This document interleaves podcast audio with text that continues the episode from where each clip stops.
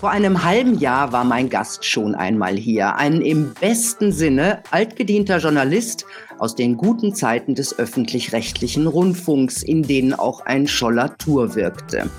Patrick Barb hat das getan, was echte Journalisten tun. Er ist ins ukrainische Kriegsgebiet gefahren, auf beide Seiten der Front. Dafür wurde er in Deutschland diffamiert, gekündigt und beschimpft. Warum? Weil er sich im Gegensatz zu all den Reportern, die mit Segen des ukrainischen Geheimdienstes berichten, ein eigenes Bild gemacht hat und sich auf keine Seite schlägt. Jetzt ist sein Buch fertig und Barb auf Lesereise. Und die Cancel-Attacken der Schreibtischtäter drehen wieder voll auf. Ein klares Indiz dafür, dass wir, was die Ukraine angeht, hinters Licht geführt werden sollen. Auch darüber sprechen wir jetzt in Punkt Preradovic. Hallo Patrick Barb, schön, dass Sie wieder da sind. Hallo Frau Preradovic. Ich stelle Sie kurz vor. Sie sind Politikwissenschaftler, Journalist, TV-Redakteur, Buchautor und Filmschaffender. Beim NDR haben Sie an zahlreichen investigativen Filmen mitgewirkt, allein an dreien über Uwe Barschels mysteriösen Tod und die Hintergründe. Sie waren als Reporter in den Kriegen im Kosovo und in Afghanistan Zuletzt waren sie Dozent für praktischen Journalismus an der Uni Kiel und der Hochschule für Medien, Kommunikation und Wirtschaft in Berlin. Beide Institutionen haben ihn gekündigt, weil sie auf eigene Faust auf beiden Seiten der Front in der Ukraine unterwegs waren und auch angeblich als Wahlbeobachter bei den Referenten in den selbsternannten Volksrepubliken tätig waren, was nicht den Tatsachen entspricht. Den Prozess gegen die Uni Kiel haben sie gewonnen und ihr Buch auf beiden Seiten der Front, Meine Reise in die Ukraine, ist inzwischen erschienen. Und wieder legen die Schreibtischtäter auf sie an. Fangen wir mal damit an, bevor wir zu ihrem höchst interessanten Buch kommen. Wir haben ja auch schon letztens darüber gesprochen, wie sie unter anderem von T-Online niedergemacht wurden, eben weil sie angeblich Wahlbeobachter waren, was sie ja nie waren. Jetzt sind sie auf Lesereise mit ihrem Buch und die Attacken gehen weiter. Was passiert da gerade? Naja, ich habe äh, morgen eine Lesung im Stadttheater Kamenz und sowohl ich selbst als auch der Bürgermeister, der Oberbürgermeister der Stadt Kamenz werden massiv angegriffen. Die Schreiben, die da gekommen sind von Frau Dr. Wendland vom Herder-Institut und Frau Professor Vulpius von der Universität Münster sind im digitalen Schaukasten der Stadt Kamenz nachzulesen. Ich bitte alle, da mal einen Blick drauf zu werfen. Und da werden Sie mir sicher folgen, dass Sie nach Inhalt und Form nicht dem Stil der Nobilität entsprechen. Äh, diese zwei Wissenschaftlerinnen, Wendland und Vulpius, von denen Sie gerade geredet haben, die werfen Ihnen ja russische Geschichtsmythen und Falschaussagen vor und möchten, dass sie gecancelt werden. Haben die beiden Damen irgendeine Verbindung zur Ukraine? Ja, das haben sie, sind beide äh, Mitglieder der Deutsch-Ukrainischen Historischen Kommission und betreiben offensichtlich gerade jenen Geschichtsrevisionismus im Auftrag der Bundesregierung, auf den ich aufmerksam mache, mit meinen Realitätsproben vor Ort. Und diese deutsch-ukrainische historische Kommission wird finanziert vom Deutschen Akademischen Austauschdienst, ähm, wes Geld ich äh, bekomme, das Lied ich sing. Äh, das sind Staatsgelder und da scheint man sich einen persönlichen Vorteil, einen Karrierevorteil herausschlagen zu wollen, indem man gegen mich vorgeht. Aber man erreicht das Gegenteil. Das äh, Stadttheater Kamenz ist restlos ausverkauft. In einem Nebenraum wird eine Übertragung organisiert und wir haben 300 Karten verkauft und die Denunzianten in Akademien und im Journalismus erreichen genau das Gegenteil von dem, was sie erreichen wollen. Sehr schön. Aber Sie sind auch schon ausgeladen worden. Ne? Ja, ich bin ausgeladen worden in Geilenkirchen. Da hat mich ein Bekannter, ein ja, eine, eine Führungskraft in einem Gymnasium eingeladen, den ich lange kenne, ein guter Freund. Und auf Druck eines Teils der Lehrerschaft musste ich wieder ausgeladen werden. Hintergrund ist ein denunziatorischer Brief eines Herrn Walter aus Dresden. Dieser Herr Walter gehört der FDP an. Ähm, er gehört einer Organisation an namens NAFO, die sich zum Ziel gesetzt hat, die Ukraine zu unterstützen mit Spenden und äh, mit, äh, mit äh, einem Informationskrieg. Herr Walter ist einer, der den sächsischen Ministerpräsidenten Kretschmer im Internet als unzurechnungsfähig bezeichnet und er nennt Elon Musk, äh, der die Plattform X eben auch führt, diesen Milliardär, ähm, bezeichnet er als Drogenkopf, dessen Hirn besser platzen solle oder ähnliches. Das ist ein Internetpöbler und die Leute fallen drauf rein aus Angst vor schlechter Presse wahnsinnig, wie feige die Leute sind. Also ähm, äh, hat denn eigentlich irgendeiner dieser Wissenschaftler und Journalisten, die Sie da attackieren, Ihr Buch gelesen? Das kann ich gar nicht genau sagen. Äh, mein Eindruck ist nein. Ich habe äh, den Eindruck, dass diese Wissenschaftlerinnen sich gar nicht mit dem aktuellen Forschungsstand auseinandersetzen. Die aktuelle Literatur ist ihnen offensichtlich nicht bekannt. Sie gehen nicht darauf ein. Sie bleiben sozusagen in ihrer Meinungsblase drin und äh, sie wenden sich auch nicht an mich. Wissen Sie, ich bin weltweit mit äh, Forschern verbunden in den Vereinigten Staaten, in Australien, in Deutschland, äh, im Vereinigten Königreich. Da ist der Umgangston ein anderer und dass man über Dritte kommuniziert, ist durchaus unüblich. Ja, es gibt ja ein neues Wort für Menschen wie Sie, das heißt umstritten. So heißt übrigens auch das neue Buch von Markus Klöckner, der Ihnen ja ein Kapitel gewidmet hat. Ist Journalismus inzwischen ein Delikt in Deutschland? Nein, äh, Journalismus ist kein Delikt. Umstritten ist natürlich ein Qualitätsausweis heute, weil viele ähm, frühere Kolleginnen und Kollegen, die ich gar nicht als Journalisten bezeichnen würde, so stromlinienförmig sind, äh, so staatshörig, dass sie im Grunde genommen mit antidemokratischen Denunziationskampagnen ihr Heil suchen. Sie verdienen damit ihr Geld. Und das machen sie, weil sie im vorauseilenden Gehorsam glauben, sie machen es ihren Chefs recht und können so weiter dafür sorgen, dass sie Geld verdienen. Sind ja überwiegend freie Mitarbeiter. Und das ist, Denunziation ist heute eine Methode, Geld zu verdienen im Journalismus. Und das zeigt dreierlei.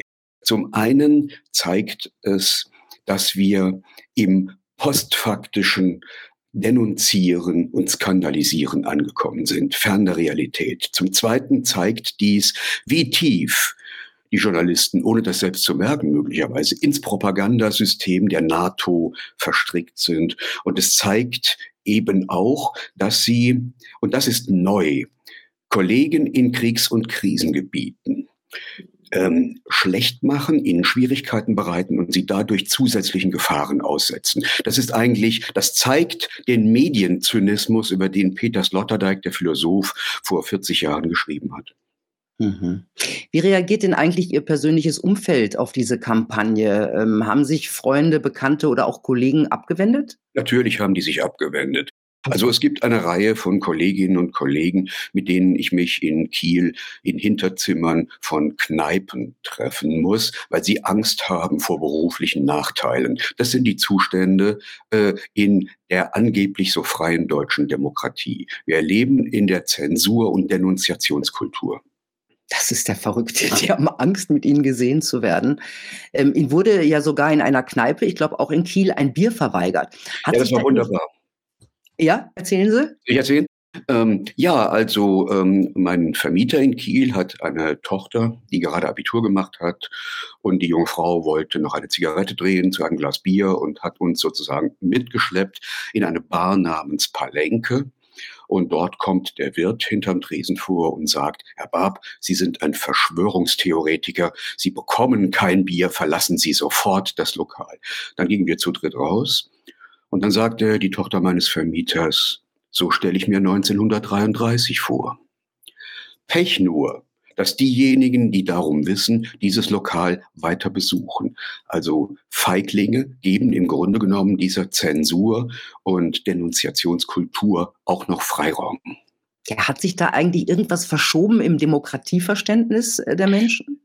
Ähm, Demokratie wird heute verstanden als Antidemokratie. Demokratie wird verstanden äh, darin, dass Menschen verboten wird, ihre Meinung zu sagen und nur noch ein ganz schmaler Meinungskorridor von Phantomdemokraten zugelassen wird. Und für diese Phantomdemokraten stehen natürlich die etablierten Parteien im Bundestag und vor allem die Grünen. Mhm. Ähm, ich weiß nicht, wie es Ihnen geht. Mich hat das ja, also seit den, in den letzten Jahren hat mich das so ein bisschen überrascht, wie schnell sowas geht, wie schnell sich äh, Worte wie Demokratie in den Köpfen der Menschen wandeln. Ja, das zeigt, wie dünn der Zuckerguss äh, der, des demokratischen Bewusstseins und der Zivilcourage eigentlich ist. Die meisten Menschen machen mit aus Angst, persönliche Nachteile zu erleiden. Das ist ja auch so. Diese Cancel Culture, die Zensurkultur zielt immer darauf ab, die Menschen aus ihren finanziellen Zusammenhängen ähm, aus ihren Berufen hinauszudrücken und persönlich zu bedrohen. Äh, das ist bei Ulrike Gero so gewesen, das ist bei Professor Michael Mayen so gewesen und bei vielen anderen eben auch. Das haben sie mit mir auch versucht und hier ist es eben nicht gelungen, weil ich dagegen vorgegangen bin. Mhm. Ja, gegen die Uni Kiel, da haben sie auch gewonnen. Und die Uni Kiel, auch ein schönes Beispiel für diese Cancel Culture, hat sich jetzt sogar geweigert, ihrem US-amerikanischen Freund Professor Harkavi anders als in den Jahren zuvor ein Zimmer im Gästehaus zu vermieten und begründet dies mit dem Hinweis, ihre Klage gegen die Uni sei nicht hilfreich. Sehr primitiv. In einem Kapitel ihres Buches beschäftigen sie sich auch mit der Uni Kiel und deren Verbindungen zu transatlantischen Netzwerken und Geheimdiensten. Was haben Sie da rausgefunden? Naja, äh, wir haben ja zusammen ein Buch geschrieben, Robert Huckabee und ich, äh, über Geheimdienste und politische Morde. Und wir haben äh, deswegen den Fall Olof Palme, den Fall William Colby, ein früherer SPD-Chef, und den Tod von Uwe Barschel neu aufgerollt. Und dabei haben wir festgestellt, dass Uwe Barschel von der CIA geführt worden ist. Das ist keine Theorie, das wissen wir aus Langley. Das hat die CIA bestätigt gegenüber den Ermittlungsbehörden in Deutschland. Und dann stellt sich doch die Frage, wie hat denn Uwe Barschel zur CIA gefunden, beziehungsweise die CIA zu ihm. Und hier finden wir ein Netzwerk, das in die Universität Kiel hineinführt. Denn Barschel war nach seiner Studienzeit sehr schnell Notar geworden, zusammen mit einem Kollegen, der heißt Michael Moll. Und auch dieser Michael Moll, von dem wissen wir eben auch, dass er von der CIA geführt worden ist. Und wenn wir dann zurückblicken auf seine Zeit in der Universität Kiel, dann stoßen wir auf transatlantische Zusammenhänge. So haben, ähm, so hat Professor Kaltefleiter, ein Politikwissenschaftler, der selbst Kontakte zum Bundesnachrichtendienst hatte, das ist nachgewiesen, Sommerseminars durchgeführt und führende amerikanische konservative Professoren, die fokussiert waren äh, auf Sicherheitspolitik als Forschungsschwerpunkt eingeladen. Mit dabei ein Berater des äh, früheren US-Präsidenten Ronald Reagan, William Van Cleave äh, und ein weiterer Professor Robert Pfalzgraf. Und wir haben über Zeitzeugen herausgefunden, Robert Pfalzgraf war der Werber für die CIA. Je tiefer man gräbt, desto mehr findet man. Ähm, Sie haben gerade gesagt, also Ihre Veranstaltung jetzt auch in Kamenz, die ja gecancelt werden sollte, wenn es nach den zwei Wissenschaftlerinnen ähm, geht, die ist inzwischen ausverkauft und sogar mehr als das. Äh, wie reagieren denn die Menschen, die normalen Menschen, die Interesse haben auch an diesem Konflikt oder die Interesse haben an dem, was sie erlebt haben in der Ukraine? Wie reagieren die auf Sie und Ihre Lesungen? Also diese Menschen kann man in verschiedene Gruppen unterteilen. In Kamenz äh, ist die Veranstaltung mit hohen Erwartungen verbunden, deshalb ist sie restlos ausverkauft. Ich erhalte seit Publikation des Buches hunderte, wirklich hunderte von Zuschriften. Ich kann mich vor Post nicht mehr retten. Oft mache ich tagelang nur Post von Menschen, die mir Geld anbieten, die mir Mut machen, die sagen hervorragende Arbeit. Und alle, ausnahmslos alle Menschen, die aus der Ukraine kommen oder die Ukraine kennen, da lange gelebt haben, rufen mich an oder schreiben mir und sagen, stimmt alles, was in ihrem Buch steht. Wow, kann ich an dieser Stelle nur noch äh, nur empfehlen, auch das Buch. Sehr, sehr, sehr interessant. Sie waren ja unabhängig unterwegs in der Ukraine. Was haben Sie gesehen, weshalb Sie jetzt mundtot gemacht werden sollen? Was dürfen wir nicht erfahren? Naja, zunächst einmal hat man die Leichen gesehen, man hat die Toten gesehen, man hat gesehen, dass die Zivilbevölkerung unter Feuer liegt, beschossen wurde. Man hat vor allem gesehen, dass die Stimmung im Donbass pro-russisch ist, und zwar durch und durch pro-russisch. Das deckt sich im Übrigen auch mit dem Forschungsstand, was hier keiner wahrhaben will, denn dann stimmt das Narrativ von, äh, von der äh, notwendigen Befreiung des Donbass nicht. Ich habe die korruptiven Strukturen in der Westukraine gesehen. Ich habe erlebt, warum die Menschen zu den Azov-Milizen gehen. Ich hatte auch Kontakt zu diesen Leuten. Ähm, ich weiß, was das heißt. Ich weiß, dass da Neonazis kämpfen. Ich habe die Armut gesehen. Ich habe äh, die Schmuggelei gesehen, was äh, in der Ukraine soziale Notwehr ist. Ich habe in der Ukraine hervorragende Leute kennengelernt. Da kann sich mancher hier eine Scheibe dran abschneiden. Aber die Not zwingt die Menschen eben das zu tun, was sie tun müssen, um zu überleben.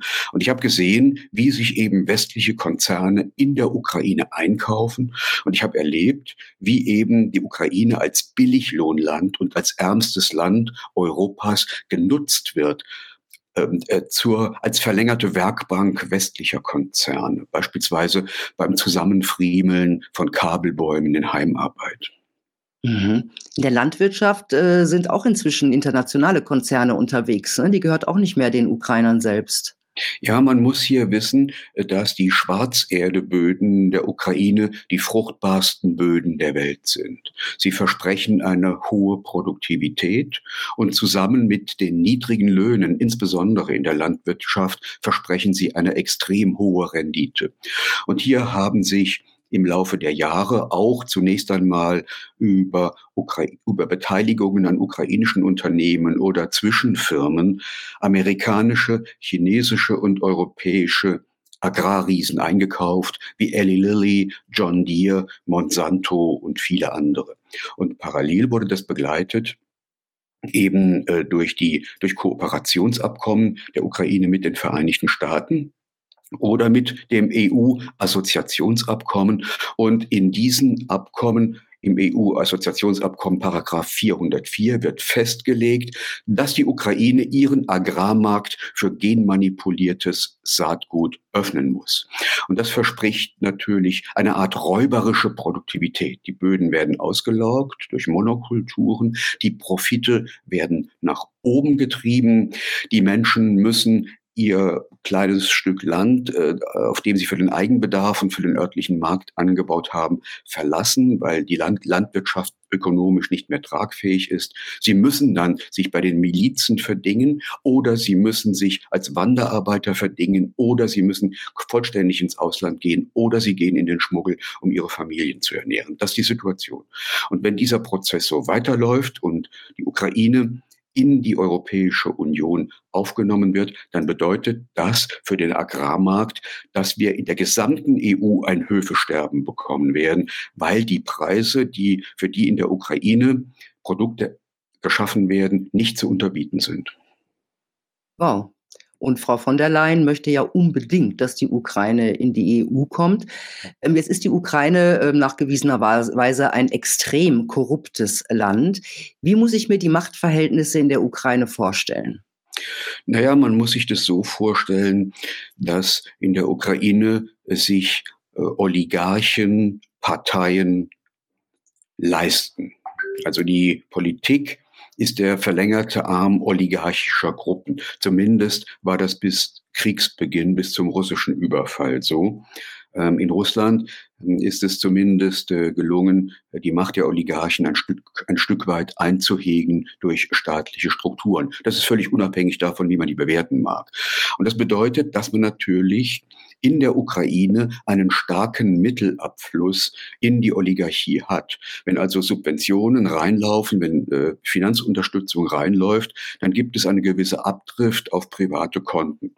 Äh, genauso geschieht das eben mit den Waffenlieferungen. Experten gehen davon aus, dass mindestens ein Drittel der in die Ukraine gelieferten Waffen auf den internationalen Schwarz Schwarzmärkten wieder auftauchen. Verrückt. Und ähm, glauben Sie, dass da was dran ist, dass Zelensky die Korruption in der Ukraine bekämpfen will, wie es uns westliche Medien erzählen? Nein, Zelensky ist ja selbst korrupt. Zelensky hat, wenn man den Panama Papers äh, folgt, ähm, äh, mindestens 41 Millionen Dollar auf äh, Privatkonten in Steuerparadiesen geschaufelt. Es ist nicht ganz klar, wo das Geld herkommt. Da gibt es auch ein dichtes Firmennetzwerk. Sein Förderer war der Oligarch Igor Kolomoisky, äh, der jetzt im Gefängnis äh, sitzt. Das hat aber damit zu tun, dass Zelensky nun seine Macht nach innen festigen will und dass es den, sogar den Amerikanern zu blöd geworden ist, dass sich die Oligarchen an dem Geld, das das sie zur Verfügung stellen, selbst bedienen. Mhm. Kolomoisky, den haben Sie, Sie gerade erwähnt haben, hat der nicht auch die ähm, faschistischen äh, Milizen und faschistischen Kräfte in der Ukraine finanziert? Ja, genau. Ähm, ähm, Igor Kolomoisky ist eine Schlüsselfigur in der Ukraine. Er ist ein an Amerika und am Westen orientierter Oligarch. Ähm, er hat auch in seine Gasfirma Burisma äh, den Sohn des damaligen Vizepräsidenten äh, Hunter Biden eingeschleust in den Vorstand und so ähm, hat sich Hunter Biden maßlos bereichert. Hunter Biden äh, hat für das Vorstandsamt im Grunde genommen für nichts tun 50.000 Dollar im Monat erhalten. Und es ging natürlich darum, äh, die Geschäfte von Kolomaisky und äh, die Offshore-Konten von Kolomoisky äh, nach dem Westen hin abzusichern. Er ist derjenige, der zumindest in der Aufbauphase seit 2014 rechtsextremistische und faschistische äh, Milizen aufgebaut, gefördert und finanziert hat. Und er hat damit hat er sich selbst gebrüstet, für jeden erschossenen Russen ein Kopfgeld von 5000 Dollar ausgelobt. Wow. Ähm, Sie haben auch geschrieben, dass es, äh, dass niemand regieren kann in der Ukraine ohne die Faschisten. Wie meinen Sie? Nein, das geht nicht. Also Sie haben im Parlament im Grunde genommen keine, keine große eigene Partei und vordergründig nicht viel Macht. Aber dieses rechtsextremistische, ultranationalistische Denken ist diffundiert in alle anderen Parteien hinein, die nicht in der Opposition standen. Und die oppositionellen Parteien sind inzwischen alle verboten worden von Zelensky. Viel wichtiger ist aber noch, dass durch den Putsch auf den Maidan faschistische Kräfte äh, sich breit gemacht haben im Sicherheitsapparat, im Militär und in den Geheimdiensten der Ukraine. Also da, wo im Grunde genommen, ja, äh, wo die harten Staatsfunktionen eben versammelt sind. Und die wollen in, im Vielvölkerstaat Ukraine eine reinrassige Nation, äh, oder? Das ja. ist doch das, was, was ja, sie vorhaben. Das, äh, das Ziel äh, ist ausgesprochenerweise, das haben eine ganze Reihe von wichtigen Leuten gesagt, eine reinrassige Ukraine durchzusetzen, eine ethnische Säuberung, vor allem gegen Russen, äh, durchzusetzen, diejenigen, die im Lande bleiben wollen, umzuerziehen und ihnen sozusagen das am Westen orientierte ultranationalistische äh, galizische Denken aufzwingen. Das wird aber in einem Vielvölkerstaat nicht funktionieren, weil es nicht funktionieren kann. Denn es gibt neben der russischsprachigen Minderheit, äh, der ethnisch russischen Minderheit auch eine rumänische, eine ukrainische, eine husulische Minderheit, eine jüdische Minderheit, eine polnische Minderheit. Also so einfach wird es nicht gehen. Aber der Westen, das heißt die EU, die äh, deutsche Regierung, die NATO, die USA, die wissen das ja alles. Das heißt, äh, die unterstützen hm, faschistische, rechtsradikale Kräfte. Ja, das machen sie. Und es gibt auch die Anweisung des Bundesverteidigungsministeriums über Folter- und Enthauptungsvideos, das in deutschen Kasernen, in denen ukrainisches Militär ausgebildet wird, auftauchen, zu schweigen. Wahnsinn, diese Heuchelei ist unfassbar. Ähm, Sie waren ja in den selbsternannten Volksrepubliken Luhansk und Donetsk. Wie sieht es da aus? Die werden ja seit 2014 vom ukrainischen Militär bombardiert. Ja, das ist äh, äh, historisch so gewesen, dass sich Selbstverteidigungskomitees gebildet haben äh, durch die äh, gewaltsamen Exzesse auf dem Maidan, die insbesondere die Bevölkerung, das ist auch, äh, in der Ostukraine und das halte ich auch für richtig, äh, den, dem rechten Sektor zugeschrieben haben. Und zu diesen Selbstverteidigungskomitees sind ukrainische Einheiten übergelaufen. So kamen die an Waffen.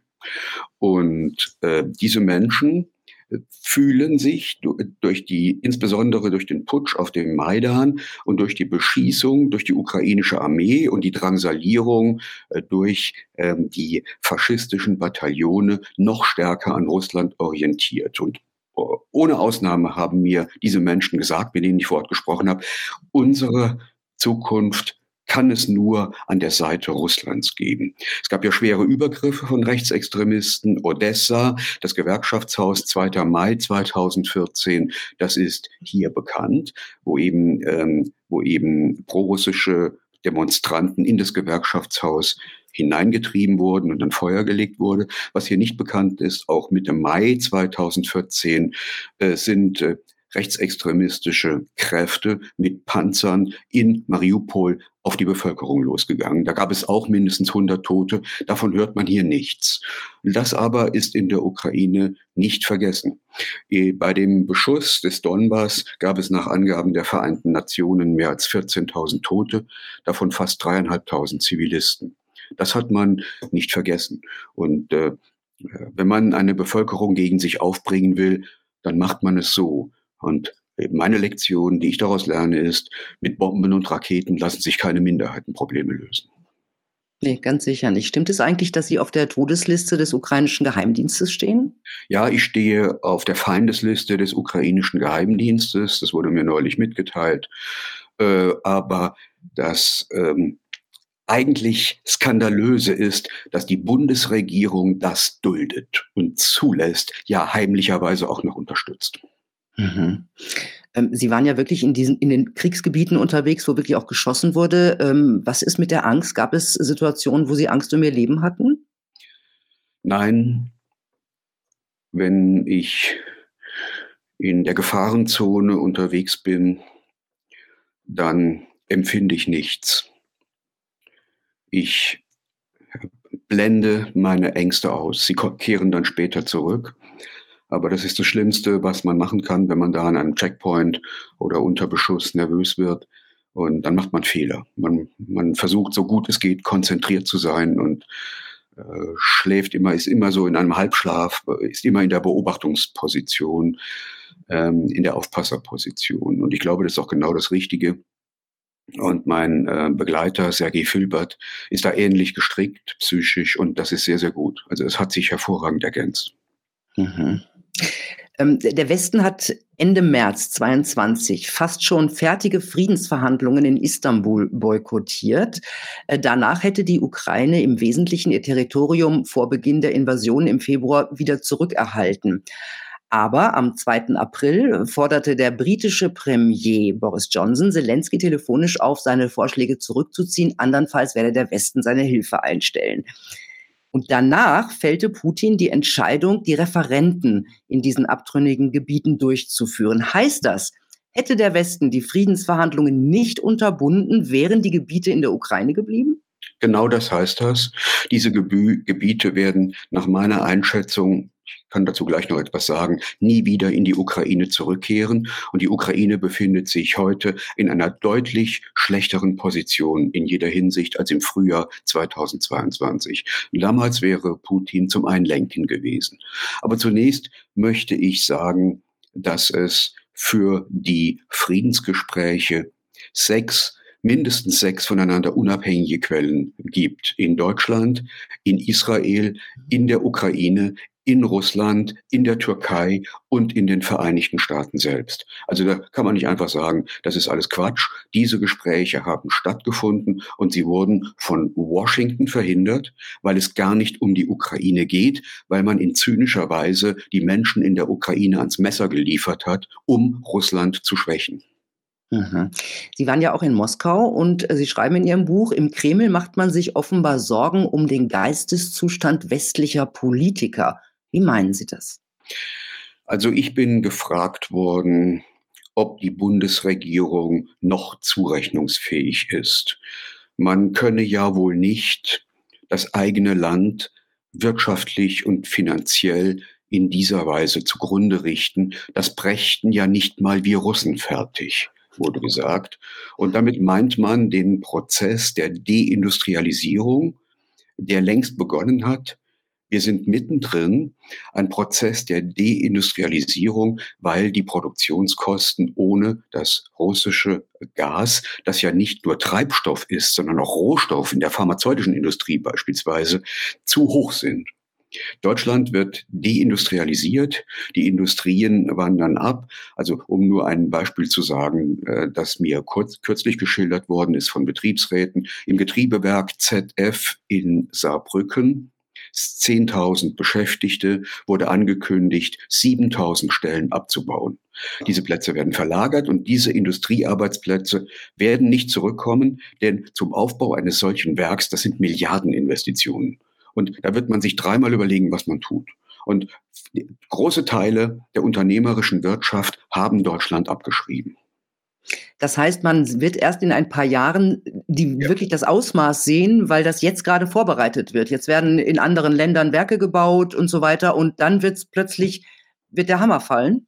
Genauso wird es aussehen. Man nutzt die Übergangszeit. Das wird, bis ein neues Werk steht. Das dauert je nach Länge des Genehmigungsprozesses und der Bauvorhaben und der Komplexität des Werkes zwei, fünf, sechs Jahre. Wenn diese, man nutzt, man nutzt diese Zeit, um denn möglichst sozialverträglich die älteren Arbeitnehmer zu entlassen. Die anderen werden umgeschult. Ähm, und dann wird eben die Industrie von Deutschland abrücken. Und wir geraten damit in den Windschatten der Wirtschaftsentwicklung. Denn die osteuropäischen Partner werden nicht darauf verzichten, mit China Geschäfte zu machen. Es gab einen Silk and Road Summit in Budapest am vergangenen Wochenende. Da hat auch, haben auch die, die dort versammelten Unternehmer klipp und klar gesagt, wir werden den Containerverkehr mit den Chinesen ausbauen. Wir bleiben da im Geschäft. Wenn Deutschland nicht will, werden wir diese Funktion übernehmen als Lieferant Lieferant Chinas und als Markt für chinesische Produkte. Und so werden wir nicht nur zum Hinterhof Amerikas, wir werden auch zum Hinterhof Russlands. Und wir geraten sozusagen in den Windschatten der politischen Entwicklung. Das haben wir dieser Bundesregierung zu verdanken, die beispielsweise auch die Zerstörung der Pipelines nicht aufklären will. Es gibt keinen Aufklärungswillen. Und im Grunde genommen arbeitet diese Bundesregierung in meinen Augen gegen die Interessen der deutschen Bevölkerung an.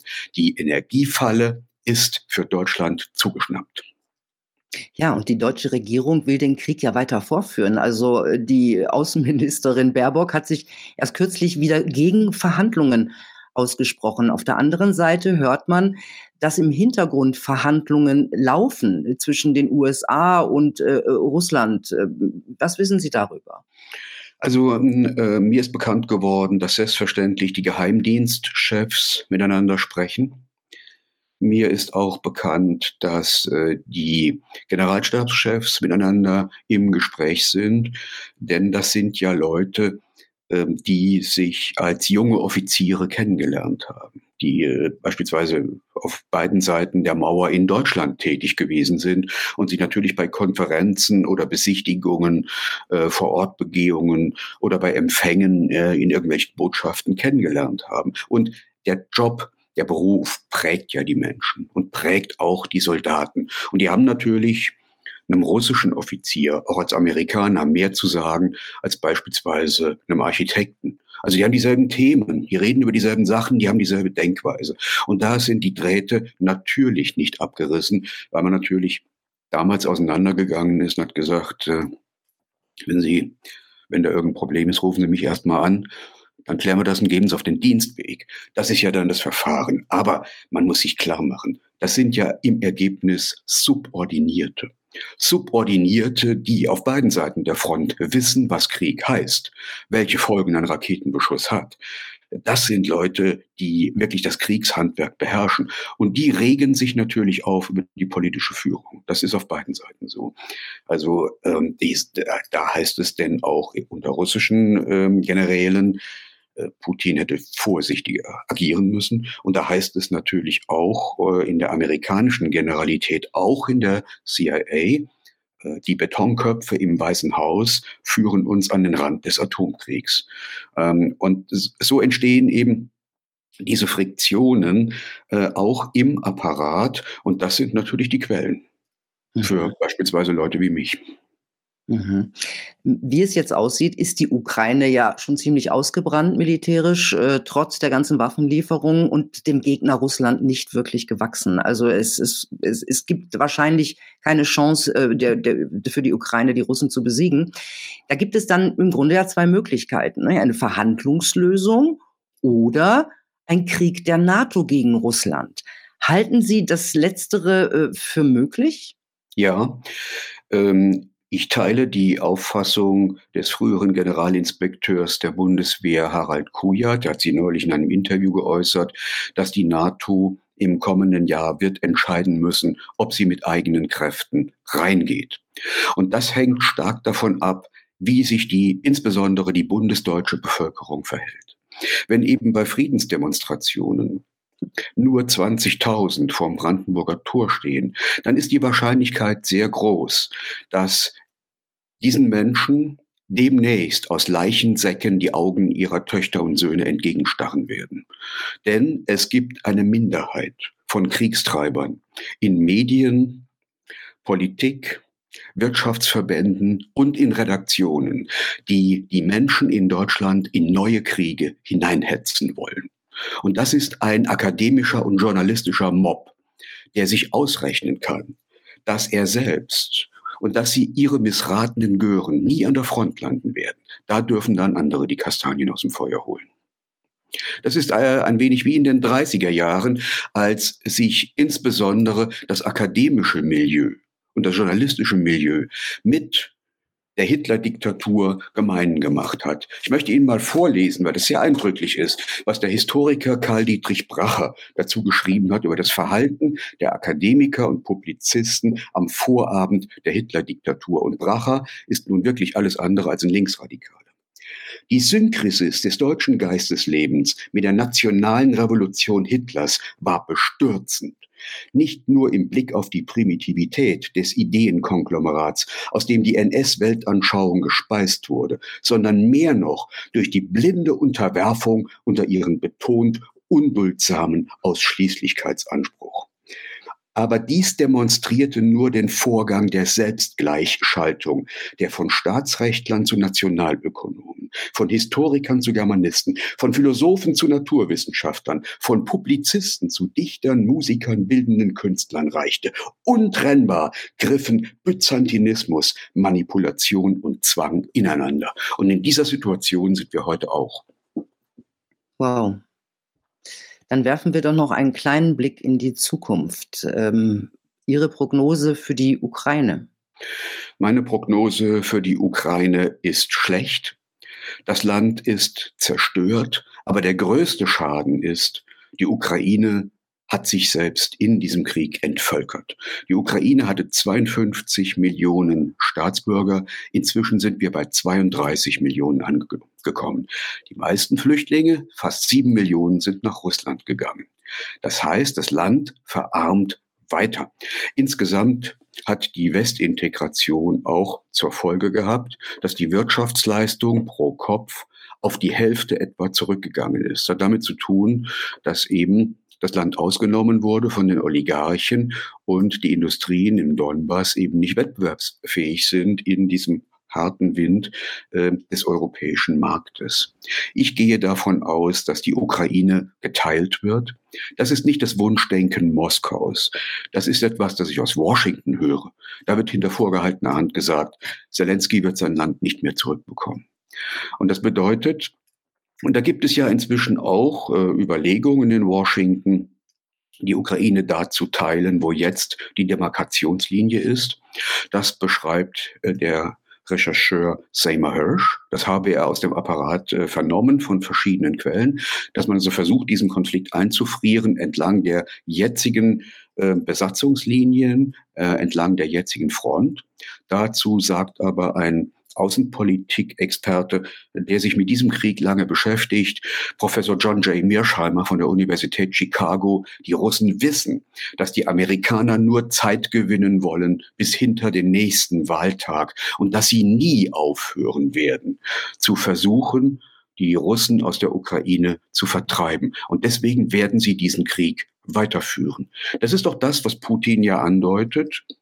Er hat ja neulich gesagt, äh, in einer scheinbar harmlosen Bemerkung, ja, Odessa ist auch eine russische Stadt. Da kann man natürlich sagen, kulturell stimmt das. Aber auf der anderen Seite ist es eine Kampfansage. Das heißt übersetzt, das holen wir uns auch noch. Und da ist nicht klar, was geschehen wird, sondern das wird im Ergebnis äh, im Kampfgebiet entschieden. Auch der Westen kann nicht zurück. Denn die Europäer wollen sich im Kielwasser der Amerikaner sowohl von der russischen Energie und den russischen Bodenschätzen lösen, aber auch auf Distanz zu China gehen. Für die Strategie der Dekarbonisierung ist aber zwingend für Elektroantriebe beispielsweise in Batterien Lithium erforderlich. Und wo gibt es Lithium? In China. Nordöstlich des Dnjepr in der Ukraine. Ah, Große okay. Ukra ah, okay. Und darum geht es im Ergebnis. Ja? Die Europäer, insbesondere die Europäer, müssen an das ukrainische Lithium rankommen, auch an die anderen Bodenschätze, sonst sind sie verloren. Ja, eben, das wäre meine nächste Frage. Was ist Ihre Prognose für Europa? Sind die guten Zeiten vorbei? Die guten Zeiten sind vorbei, wenn sich diese Politik nicht sofort ändert. Ich gehe davon aus, dass Europa wirtschaftlich zurückfällt. Die Bundesrepublik Deutschland als Konjunkturmotor fällt aus. Die deutsche Wirtschaft schrumpft. Sie wird auch als Konjunkturlokomotive nicht mehr funktionieren. Die deutsch-französische Achse ist de facto tot. Die Befehlskette verläuft Washington, Vilnius, Warschau, Kiew. Das sind die neuen Frontstaaten gegen Russland. Auf Deutschland kommt es nicht mehr an. Die Bundesregierung hat es verabsäumt, eine eigene Industriepolitik zu machen, eine eigenständige Außenpolitik auszubauen. Sie hat es vor allem in den vergangenen Jahrzehnten, in der Zeit der niedrigen Zinsen, verabsäumt, die Wirtschaft, die Infrastruktur nachhaltig zu modernisieren, mit billigem Geld, mit Investitionen. Und jetzt werden die Jüngeren die Zeche bezahlen. Wenn es den Amerikanern gelingt, beim, bei den kommenden EU-Gesprächen dafür zu sorgen, dass die Beitrittsgespräche mit der Ukraine beginnen, dann ist es auch Washington gelungen, die Kosten des Krieges, sowohl die militärischen Kosten des Krieges als auch die Kosten des Wiederaufbaus auf den Steuerzahler in der Europäischen Union zu verlagern. Und das wird meines Erachtens bedeuten, dass alle europäischen Mitgliedstaaten der EU, einschließlich Griechenlands, zu Nettozahlern an die Ukraine werden. Denn die Ukraine ist mit Abstand das ärmste Land Europas. Warum machen wir das? Weil unsere Politiker abhängig sind von Washington. Ich halte Bundeskanzler Olaf Scholz wegen der Cum-Ex-Affäre für erpressbar. Mhm.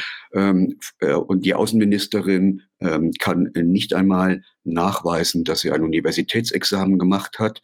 Das sind außerordentlich schwache Leute, dazu übereifrige Transatlantiker. Sie stellen sich vermeintlich in den Schatten des großen Bruders und in meinen Augen schaden sie damit der Bevölkerung der Bundesrepublik Deutschland.